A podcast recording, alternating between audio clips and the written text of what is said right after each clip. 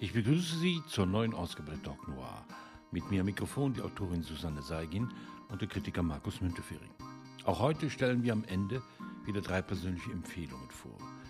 Diesmal Douglas Stewart, Shaggy Bain, Daniel Schulz, Wir waren Brüder und Karen Slaughter, Die falsche Zeugin. Zuerst jedoch zu David Hesker Van Weyden und seinem Kriminalroman Wintercounts. Virgil Wounded House ist der Mann, der im Rosebud Indianerreservat in South Dakota dem Recht Genüge verschafft, wenn man ihn darum bittet. Als Heroin im Reservat auf dem Schulhof verkauft wird, ein Kartell sich breit zu machen droht, führt die Spur nach Denver. Doch vor allem geht es in dem Roman um die Identität der indigenen Amerikaner. Was mich zu der Frage führt, fällt es leichter, seine Wurzeln, seine Herkunft zu verleugnen, statt sie gegen alle widrigen Umstände zu bewahren? Schwer für mich zu sagen und ich glaube auch für den Roman schwer, weil der Erzähler Virgil ähm, A, ein Halbblut ist, soweit ich das verstanden habe, und deshalb vollkommen unklar ist, welche äh, Wurzeln er eigentlich so wirklich hat. Jo, ich bin da eigentlich gleich bei einem meiner Probleme mit dem Buch. Ähm, ich finde es sehr schwer, als nicht indigene Leserin da reinzukommen, ähm, was die Riten angeht, mit denen Virgil dann in die Gemeinschaft aufgenommen wird. Da ist so eins meiner Probleme. Ja, das finde ich jetzt tatsächlich gar nicht. Ähm, auch ich hatte Probleme, in das Buch reinzukommen. Das hatte aber mehr damit zu tun, dass es mir am Anfang schon fast zu exemplarisch aufgebaut war. So, also halt hier ist irgendwie der Typ, der eben in, äh, der ein Halbblut ist, so und deswegen gar nicht weiß, wo er hingehört, ähm, aber natürlich im Reservat aufgewachsen ist ähm, und jetzt sozusagen dann ähm, seine, seine indigene Identität finden muss. Das finde ich aber macht er dann nämlich ganz ausgezeichnet, ähm, weil er gleichzeitig das schafft, irgendwie die Geschichte am Laufen zu halten und wahnsinnig viele Themen in diese, in diese Geschichte reinzupacken noch. Man muss natürlich daran denken, dass, dass es ein Debütroman ist. Ne? Also das ist ja so ein, ein oft von dir, Markus, eingebrachtes Argument. Ja. Und, ja, Markus. Ähm, man darf dabei äh, nicht vergessen, dass der Autor natürlich ein Anliegen hat. Der will nicht nur eine, eine bloße Kriminalgeschichte erzählen. Genau. Und das ist, das ist genau mein Problem, glaube ich, in der Geschichte. Also wobei, wer im Glashaus sitzt, sollte da vielleicht auch nicht mit Steinen werfen. Aber es ist wirklich, also als Panorama darüber, was in diesem Reservat los ist, beziehungsweise was da alles nicht los ist und was da so passiert, ist es großartig. Also das in jedem Fall. Aber er lässt halt auch, also manchmal habe ich den, ein bisschen den Eindruck, dass die gute Absicht etwas zu sehr der, weniger der Story als der Art, wie er erzählt, im Weg steht. Also ich hätte es mir gern manchmal ein bisschen literarischer gewünscht und weniger ähm, Absicht. Ja. Also das ist so meins. Also das muss du näher belegen, was du unter literarisch und weniger Absicht verstehst. Es sind mir oft also jetzt würde ich würde ungern jetzt in den Text reingehen, schaffe ich auch so schnell nicht.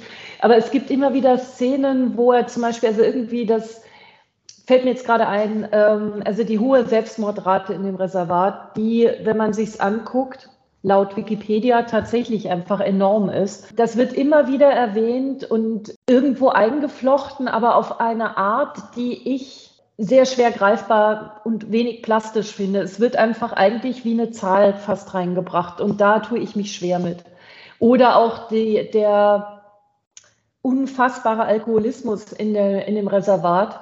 Das ist ein ständiges Thema, was da reinkommt, aber ähm, es ist noch nicht mal so, dass man sagen könnte, okay, man sieht das, man bekommt das Elend nicht gezeigt, aber mir ist es zu viel Telling, zu wenig Showing. Ja, aber gerade, gerade, Entschuldigung, Markus, gerade ja. dieses, dieses, dieses äh, ähm, Alkoholismus hat er extra explizit an einer Stelle erklärt, er, dass Leute, die das Reservat betreten, in erster Linie immer nur diesen Alkoholismus sehen und nicht diese Leute, die dahinter stehen. Ja, und wenn sie dann aus das Reservat als Touristen wieder verlassen, nehmen sie diesen Eindruck mit, haben aber von den Menschen, die da leben, nichts mitgenommen. Das widerspricht nicht dem, was ich sage. Ich würde genau das mehr sehen wollen. Und das würde ja, auch dazugehören bei, bei dem Virgil selber, der einfach für mich also für einen trockenen Alkoholiker viel, also echt entspannt in Kneipen reingeht und in Trinksitz, also ständig von Trinkern umgeben. Da kriegt man für mich sehr wenig, also ich hätte da zum Beispiel mehr gerne auch über dessen eigenen Konflikt mitbekommen. Also das einmal gibt es eine Szene, wo das beschrieben wird, wo er knapp davor ist, was zu trinken, sich dann erinnert an eine Szene, die er mal gesehen hat und davor wieder zurückschreckt. Aber ansonsten, ja, also da tue ich mich einfach schwer. also willst du damit sagen, er hat nicht das Buch geschrieben, das du gerne gelesen hättest? Genau. Also an, an solchen Stellen schon.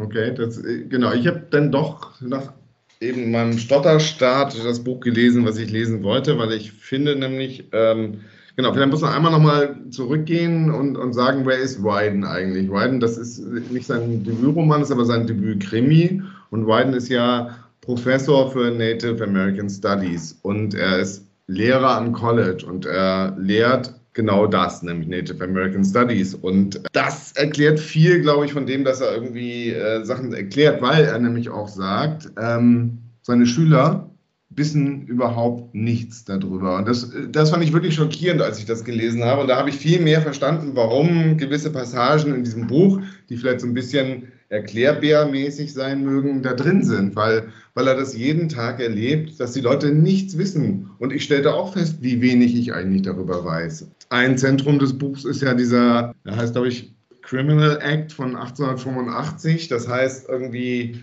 die Reservatspolizei darf so Kleinkriminalität ähm, lösen. Ähm, aber wenn es dann schwerere Verbrechen werden, muss es wiederum nach außen an die Bundesbehörde gegeben werden. Die aber interessiert sich einen Scheiß dafür, sodass dann da ja auch sehr explizit drinsteht, die Menschen, Weiße vor allen Dingen, haben einen Freifahrtschein, jede Native American äh, im Reservat zu vergewaltigen. Und das fand ich schon ungeheuerlich. Ähm, war, war mir nicht so klar. Wobei, also das fand ich super interessant und was ich toll finde an dem Buch, also da ganz klares Plädoyer dafür, ist, dass es eben nicht, was ja auch gegangen wäre, eine Opposition weiße Native Americans ist, sondern dass er auf, darauf hinweist, dass dieser rechtsfreie Raum, der durch dieses, diese bescheuerte Gesetzeslage entstanden ist, dazu führt, dass auch die Natives eigentlich jede Chance nutzen, um ihre eigenen Leute über den Tisch zu ziehen. Also und da nimmt er wirklich kein Blatt vor den Mund und das finde ich super, weil es wäre auch einfach gewesen, da draußen eine Opfergeschichte zu machen. Und so ist es eine Geschichte über, was passiert, wenn eigentlich ähm, es keine Gerechtigkeit gibt. Darum geht es und das finde ich super. Genau, also es gibt auf keinen Fall das Bild des edlen Wilden, was man ja auch so früher mhm. äh, Büchern immer kennt, sozusagen, so eben das Opfer, aber gleichzeitig irgendwie sind die selbst natürlich wahnsinnig gut und ähm, ruhen in sich und haben irgendwie eine große Community. Diese Community ist komplett zerstört und ähm, das sind natürlich alles Folgen des äh, US-amerikanischen Eingreifens da, diese absurden Gesetze, die da immer wieder erlassen wurden. Ähm, ich empfehle dazu nochmal äh, den Film Rottet die Bestien aus äh, zu gucken. Der läuft äh, aktuell noch bei Arte. Ich weiß nicht, aber dann, wenn wir ausgestrahlt werden, noch läuft. Das ist ein vierteiliges Essay, wo es um Kolonialismus und die Folgen geht. Äh, Film-Essay. Und das ist fantastisch und erzählt sehr viel auch über diese Native American-Geschichte. In letzter Zeit viele äh, Bücher und Filme auch die sich zum Beispiel mit Reservaten und so weiter äh, beschäftigen. Oft ist es der weiße Blick darauf. Den haben wir hier ja nicht. Und deswegen glaube ich, dass diesem Autor es unglaublich wichtig ist, diese Passagen auch in einem, in einem äh, massentauglichen äh, Genre unterzubringen, einen Kriminalroman, damit diese, diese Themen, die er da anspricht, auch diskutiert werden. So ähnlich wie du jetzt äh, das nicht das Buch ist, das dir gefällt äh, oder das du dir gewünscht hättest, ähm, führt es doch zu einer Diskussion darüber. Ich glaube, das ist ein Anliegen. Ja, es ist weniger das Anliegen einen, eines äh, äh, perfekten Suspense-Romans, als vielmehr das Zeichen äh, dieser, in, in, dieses Leben in dem Reservat. Ich bin der Meinung, das ist ihm gelungen. Also ich finde die Suspense-Story eigentlich, ähm, die ist so ein bisschen trashig, aber eigentlich finde ich äh, super klar durch, also die ist schnell durchgezogen und finde ich auch, also die knallt irgendwie. Also das finde ich vollkommen in Ordnung. Ich glaube, ein Punkt, der mich total gestört hat, dieses Thema gesunde Ernährung in den Reservaten, obwohl ich es für super wichtig halte. Ne? Also ist, glaube ich, so und trifft auf immer, also eigentlich genauso exakt so auf Roma-Communities in, in Ungarn und äh, sonst wo statt trifft das zu. Aber es geht mir echt, irgendwann habe ich gedacht, ja, ist gut, ich habe es verstanden. Und ähm, ich glaube, da hat es mich halt auch geärgert, dass die, also die Freundin von Virgil dann irgendwie bekehrte gute Köchin wird und so für die Gesundheit ihres Volkes sorgt, anstatt Ärztin zu werden. Und das, da ist mir echt so ein bisschen, habe ich gedacht, nee. Das hast du falsch verstanden, glaube ich. Ähm, denn das ist ja gerade mal wahnsinnig interessant. Ne? Das ist irgendwie, also das, dazu muss man sagen, weil das wissen die Leser ja nicht, äh, dass es einen Koch gibt, der sogenannte dekolonisierte indigene Küche macht und in diesem Reservatsort dort einführt. Und äh, das bedeutet, er benutzt nur Zutaten, die es schon vor Kolumbus gab. Ähm, Stichwort, wir müssen unsere Köpfe und Bäuche dekolonisieren. Und das ist natürlich total lustig, weil, und das, das macht eben das Buch auch so interessant, weil es diese Halbblut-Perspektive ähm, äh, hat, ist es nämlich ja so, dass er sozusagen auch einen Teil unserer Perspektive einnimmt und genauso wie wir da erstmal befremdet drauf guckt. Und dann hat es natürlich die wunderschöne Pointe, dass er das Essen total super findet und den ganzen Trash, den er normalerweise futtert, irgendwie gar nicht mehr möchte. Naja, nee, das sehe ich schon an. Also der sagt ja schon, bevor dieser ähm, Superkoch auftaucht, guckt er ja auf sein Essen und sagt die ganze Zeit, wie scheiße das eigentlich ist. Also das ganze Fastfood, was er da isst. Also das ist schon, das weiß er schon vorher. Mir, nee, es geht mir einfach eher so um dieses, das ist ein Thema, also mir hätte es gereicht, wenn es sich auf die Drogen konzentriert hätte. Du hättest wenn lieber auf, nur das Sozialdrama gehabt. Nee, ich hätte, glaube ich, gerne lag, dieses. lag sehr viel auch daran zu zeigen, dass es da auch ein anderes normales Leben auch mit den Themen, die wie bei uns, wie gesundes Essen stattfindet. Und nicht nur, dass da einer besoffen auf, auf, auf der Straße liegt oder die Drogen da sind. Das ist das ist so äh, klischeehaft teilweise, wenn man sich dann nur darauf konzentriert, dass das einen, äh, sagen wir mal, einen faden Kriminalroman abgegeben hätte. Mhm. Okay, dann habe ich einfach ein Problem mit Foodtrucks. Ähm, zu, zu viel in Berlin gelebt. Ich bin, also, aber, also da bin ich irgendwann ausgestiegen. Aber ähm, ja, meine, meine ja, Sicht. Das ist mit das Beste und weil es auch eben lustig war und genau so eine Vielschichtigkeit hatte. Wie überhaupt man irgendwann merkt, dass dieses Buch eine Menge Humor hat. Das beginnt ja so sehr hardboiled-mäßig. Ne? Irgendwie da ist so der Typ, sein Job ist irgendwie Schläger für ein bisschen Geld. Ähm, er hatte mal ein Alkoholproblem, seine Freundin ist weggelaufen. Man denkt so, boah, ja, ey, bin der done that. Ähm, und dann entwickelt sich das aber ja komplett anders. Und das ist interessant, finde ich. Und das ist auch, was du vorhin meintest, dass er irgendwie einfach so in Kneipen gehen kann, fand ich auch gerade eben gut. Ich meine, der Typ hat dieses Alkoholproblem gehabt, er ist also trockener Alkoholiker, aber er kann damit umgehen und er kämpft nicht jedes Mal mit seinen Dämonen deswegen. Er kämpft ja mit ganz anderen Dämonen. Das ist nämlich eben, sind die Dämonen seiner Herkunft, die er einfach nicht wirklich akzeptieren kann und will. Ja, aber es sind ja, ist es das oder einfach, wie viele Leute aus seinem Umkreis in diesem Konflikt gestorben sind? Also seine Schwester ähm, na, sein Neffe, der droht draufzugehen. Die Fam also er sieht ja das Elend, das um ihn herum ist. Und er sieht auch, was das schlechte Essen aus, seinen, aus den Leuten in seinem Reservat macht. Also das, das kriegt er schon mit. Und ich hätte ihn jetzt auch nicht die ganze Zeit leiden lassen sollen, äh, wollen, da, da hast du mich falsch verstanden. Aber ich hätte es mir manchmal einfach die Message subtiler rübergebracht gewünscht. Also es ist viel Message verbunden mit einer, wie ich finde, dann schon sehr straight erzählten Geschichte. Und ähm, ich hätte manchmal mehr mir rausgeschnitten gewünscht, aber das ist halt meins. Also da. Also, dass möglicherweise das Buch ein paar Seiten zu lang ist, geschenkt, würde ich auch denken. Aber ähm, andererseits kann man da so viel rausholen und wenn man erstmal anfängt, irgendwie das, was man da rausholt, nochmal zu recherchieren, dann äh, gerät man in so, so eine Art Abgrund und irgendwie will immer weiterlesen und kriegt immer größere Augen irgendwie. über das ganze Grauen, äh, was sich da so abspielt. Und das, finde ich, hat er eigentlich, da hat er nur sozusagen die Spitze des Eisbergs eigentlich gezeigt. Und eigentlich ist es dann an dir, dann nochmal weiterzugehen. Und wenn ein Buch das schafft, dass ich das möchte, dann ist es schon mal ein verdammt gutes Buch.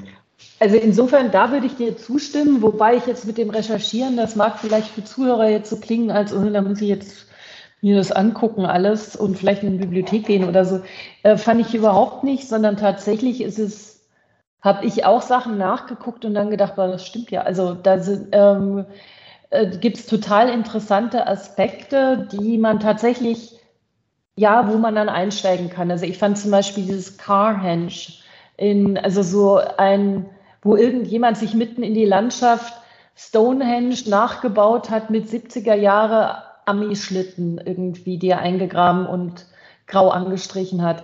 Das fand ich als Bild total stark. Und das gibt es tatsächlich eben, diese Skulptur. Und sowas hätte ich gern mehr gehabt, irgendwie. Also vielleicht habe ich dann auch einfach über Sachen drüber weggelesen, aber solche Bilder, also einfach weil das halt auch so viel von Amerika erzählt. Das hätte ich vom weißen Amerika noch dazu. Das hätte ich gern gehabt. Da stellt sich mir die Frage, äh, Susanne, wie liest du ein Buch? ja, nein, nein, ganz ehrlich so. Ähm, liest du ein Buch, damit deine Erwartungen erfüllt werden oder liest du ein Buch, um dich auf eine Geschichte einzulassen? Letzteres, würde ich schon sagen. Aber wenn ich mich nicht auf die Geschichte einlassen kann, dann sind meine Erwartungen nicht erfüllt. Ja, ja, aber deine Erwartungen werden nur erfüllt, wenn bestimmte Punkte so beschrieben werden, wie du dir das vorstellst. Nichts, nö, ähm, sondern eher, oder lass mal überlegen, nochmal einen Schritt zurück. Ja, ich stelle mir in einem literarischen Text vor, dass es mit literarischen Mitteln umgesetzt wird und nicht, was Markus gerade so als Erklärbär gesagt hat. Und das finde ich halt an einigen Stellen ist es so. Äh, ich möchte nicht immer mal wieder rausfallen aus dem Text, weil ich denke, oh, jetzt wird mir was erklärt. Ja, genau. Also da bin ich aus dem Erzählfluss raus und das würde ich ihm zum Teil schon so ein bisschen mitgeben. Was aber Markus zu Recht gesagt hat, ist dieses Jahr, dann fängt man an, selber nachzugucken. Irgendwie am Anfang merkt man, der will da zu viel reinpacken. Am Schluss irgendwie äh, gibt es viel mehr eine Einhaltung. Der irgendwie gibt nicht mehr so viele Erklärungen und sowas. Es wird immer mehr, es geht immer mehr auf die Handlung und du hast dann den Background dann präsent und das ist dann vielleicht manchmal ein bisschen eine Arbeit, sich dadurch zu hacken, aber dann hast du den Background präsent, um zu verstehen, was dann passiert, weil diese ganze Geschichte entwickelt sich ja noch äh, vollkommen anders, als man denkt und hat dann auch noch viel mit Politik und äh, gewissen Machenschaften dann zu tun, die, also es, es zieht ja relativ große Kreise. Jetzt muss ich mal kurz unterbrechen, einfach weil ich diesen Hinweis die ganze Zeit unterzubringen versuche, dass es später im Buch ein Essay über diese ganze Geschichte gibt. Da braucht man also gar nicht großartig noch zu recherchieren, sondern da gibt es einen klugen Essay zu der Situation. Ja? Aber jetzt können wir gerne weitermachen.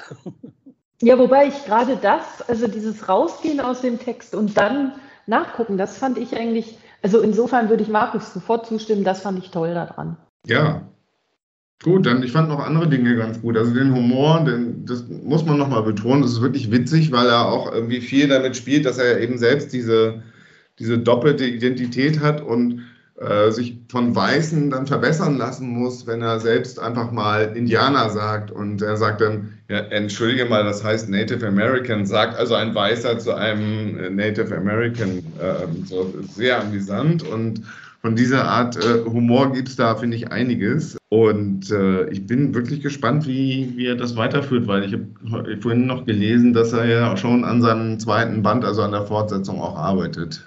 Ich, ich, ich halte es für, für schwierig, wenn man so ein, ein, ein wichtiges Thema hat. Also jetzt unabhängig jetzt von, von Reservaten, auch es kann die Sache sein, äh, wie die Situation der Roma ist, oder es kann ein historisches Thema ist, wie man die Balance hält zwischen der Zeichnung der Figuren und der Mitteilung von Hintergründen, die man ja erzählen will.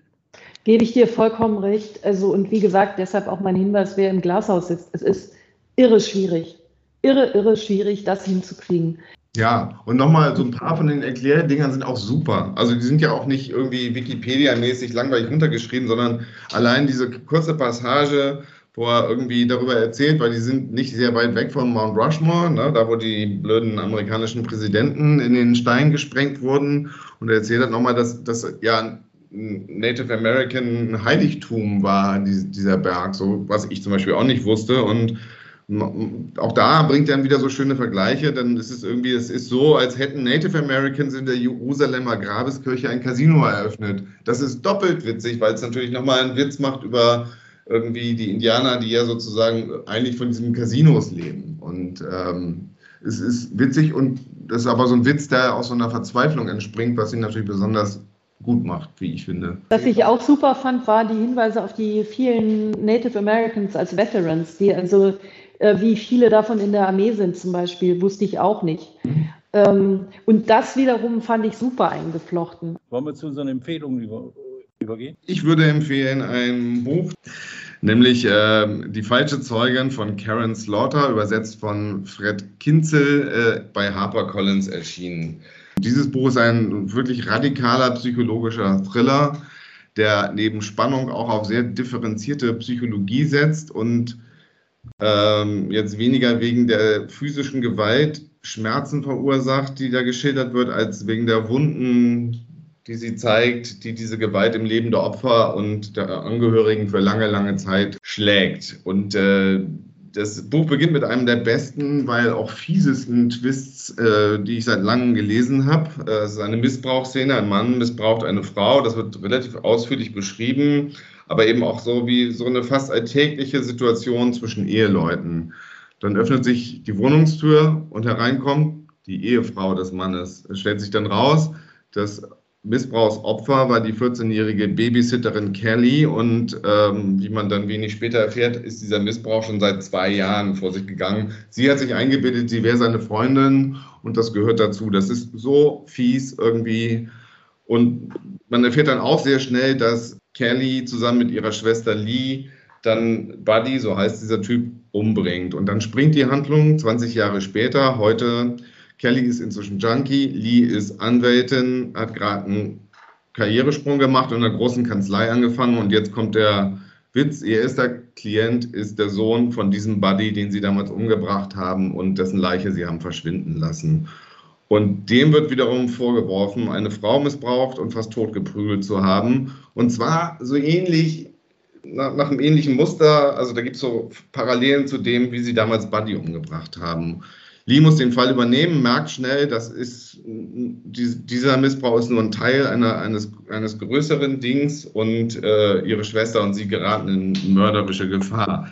Das ist wahnsinnig spannend erzählt und es kommt fast ohne diese drastischen Gewaltdarstellungen aus, für die Slaughter so bekannt ist. Ich habe mit ihr für den Spiegel gesprochen äh, zu diesem Buch und was, was, und man merkt es auch, dieses Buch ist sehr persönlich für sie. Also äh, ihre Schwester war tatsächlich ebenfalls Junkie und ihre Großmutter wurde jahrelang äh, von ihrem Mann misshandelt und in der Familie wussten alle Bescheid und taten es aber so als Kavaliersdelikt ab, machten auch so Witze wie, ach, ist sie wieder gestolpert und so weiter. Fand ich, fand ich irre.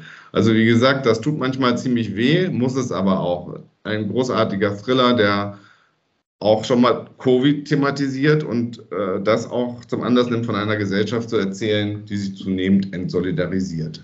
Ja, ich stelle Wir waren wir Brüder von Daniel Schulz vor, erschienen bei Hansa, 286 Seiten. Und das Buch von Schulz ist ein Coming-of-Age-Roman, wird aus der Perspektive eines männlichen Ich-Erzählers ähm, erzählt. Wir begleiten das Erwachsenwerden einer Clique von Jungs auf dem Land.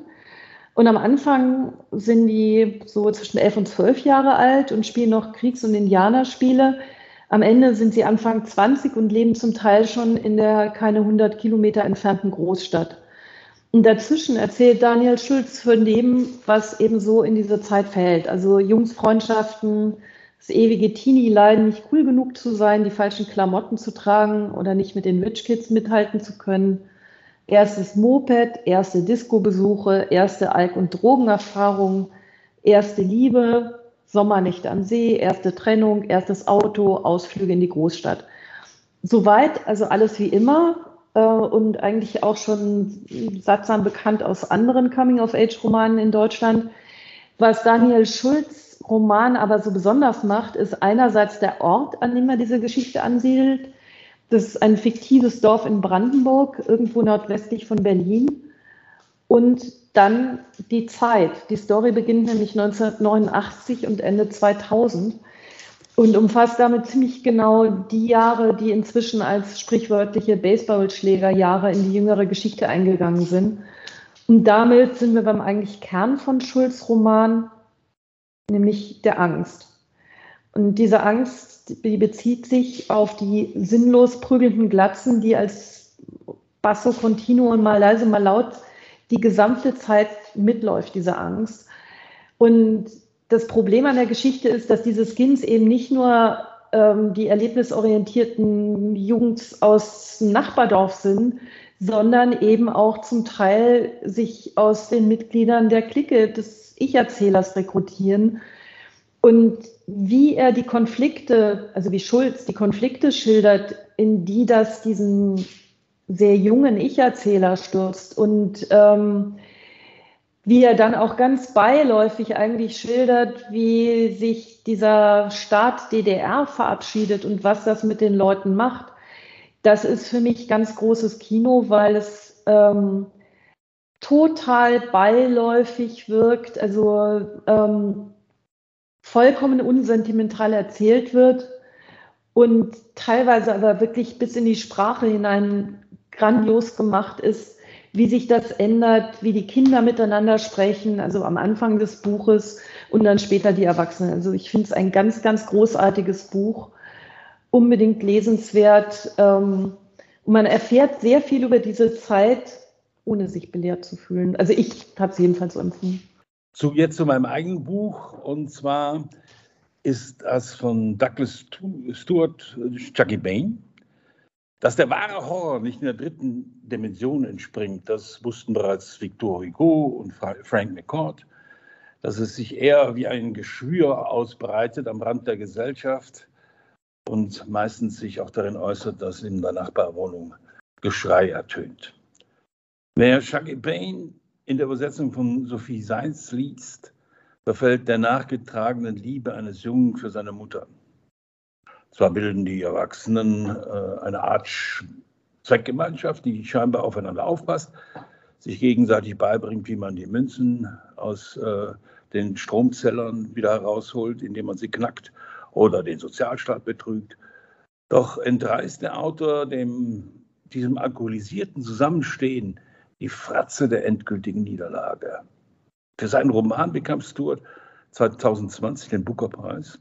Zu Anfang glaubt man, Oh, die Geschichte um die zerrüttete Familie, die Alkoholsucht der Mutter, der Skrupellosigkeit des Vaters, der Einsamkeit der Kinder, kennt man doch.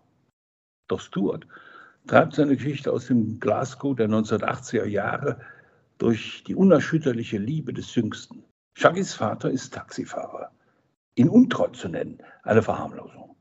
Shaggys Mutter hält den Betrug an sich nicht aus und ist längst im Alkohol verfallen. Ihr Mann treibt ein perfides Spiel mit mit ihr, als er sie ihrem vertrauten Umfeld entzieht und in eine weit entfernte Elendsiedlung verfrachtet. Er bricht sie vollkommen, weil er sie und ihre Schönheit nicht mit einem anderen teilen will. Agnes Bain ist aufgrund ihrer Schönheit und ihrer feinen Manieren eine Außenseiterin. Bewundert und gehasst. Sie trägt die Lebensmittel der Familie zurück in den Laden, tauscht sie gegen Bier ein und verliert alleingelassen den letzten Respekt, indem sie den Männern im Viertel Zutritt zu ihrem Schlafzimmer gewählt, solange sie ihr was zu trinken mitbringen. Shaggys Vater hat sie da längst verlassen, gegen eine andere mit sechs Kindern eingetauscht. Und Shaggy bleibt allein zurück. Mit ihm der unbedingte Wille, seiner Mutter nicht noch tiefer fallen zu sehen. Douglas Stewart ist mit Shaggy Bean einer jener seltenen Momente in der Literatur gelungen, wo wir uns eigentlich abwenden wollen, aber es nicht können. Wir müssen weiterlesen. Das war's für heute. Ich bedanke mich sehr bei euch. Bis zum nächsten Mal.